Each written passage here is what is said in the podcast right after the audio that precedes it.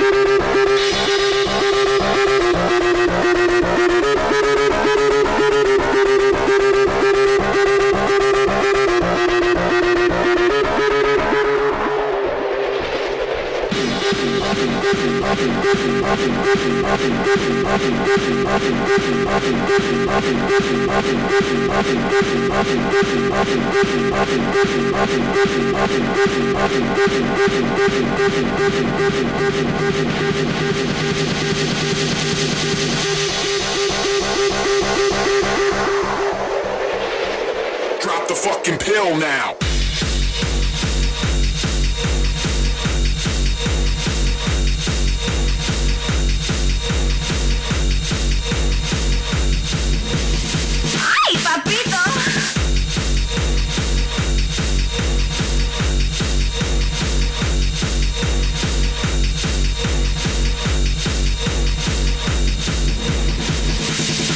The fucking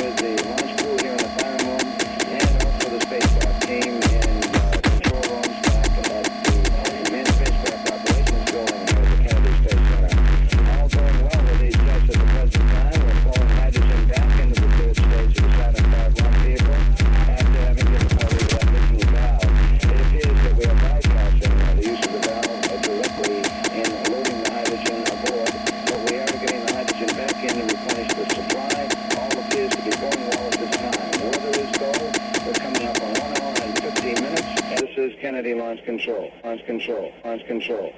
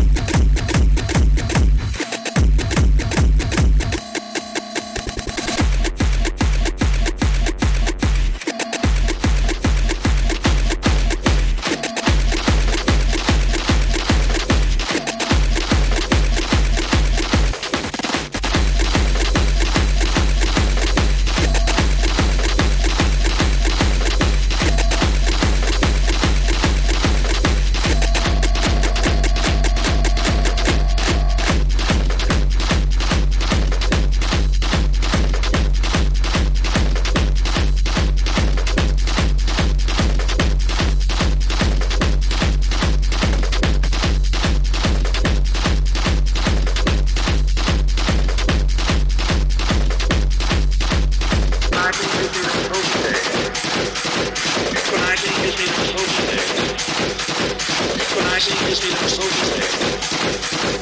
When I see history, there was these days.